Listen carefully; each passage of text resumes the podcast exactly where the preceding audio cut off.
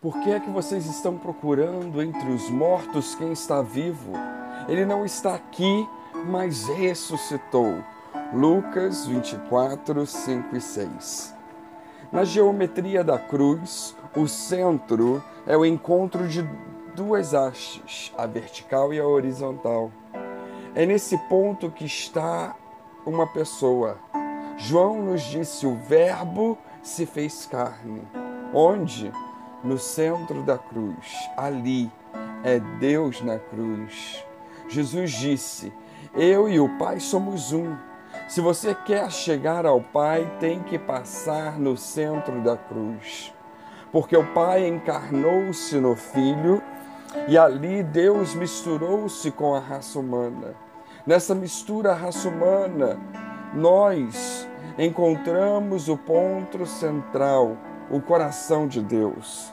Lá está o vértice, lá estão as laterais, lá está o homem no centro da cruz, cujo coração é o coração de Deus. É o Deus encarnado, é o Criador da vida, que se deixa morrer em nosso lugar. Por isso, quando Jesus morreu, os céus se fizeram trevas, a terra tremeu, porque Deus não pode morrer, a vida não pode morrer, mas Deus em Cristo morreu por nossos pecados. Deus em Cristo se fez morte por nós, porque ainda estava escuro, ainda se fazia noite, e os primeiros raios da manhã caíam sobre aquele lugar de morte. E de repente, os que ali chegaram notaram que o túmulo, lacrado com o selo do Império Humano, tinha o selo rompido e a pedra havia rolado. Quem entrou, não o encontrou. Quem o procurou, não o achou. E a mensagem do anjo sentado naquela pedra era: Porque buscais entre os mortos aquele que está vivo? Ele não está aqui, ele ressuscitou.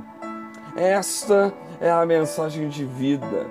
Mas para que houvesse vida, teve que haver morte, e este é o mistério da fé. Foi preciso haver morte, pois sem derramamento de sangue não há remissão de pecados. Mas Deus, o Todo-Poderoso, não fica morto. No terceiro dia que o corpo esteve no túmulo, Deus desceu ao inferno e não precisava mais do corpo de Jesus. Deus diz aos demônios: Eu venci. Deus diz aos que não acreditaram nos profetas: Eu sou aquele que fui prometido e vocês não acreditaram. O centro da cruz é a vida, a ressurreição. É o motivo da nossa celebração, mas também é motivo de reflexão, é motivo de obediência, é motivo de seguirmos o seu exemplo e também as suas palavras. Se alguém quiser vir após mim, renuncie-se a si mesmo, tome sobre si a sua cruz e siga-me, porque aquele que quiser salvar a sua vida, perdê-la-á, e quem perder a sua vida por amor de mim, achá-la-á. E hoje, estamos dispostos a perder a vida por amor a Ele? Estamos dispostos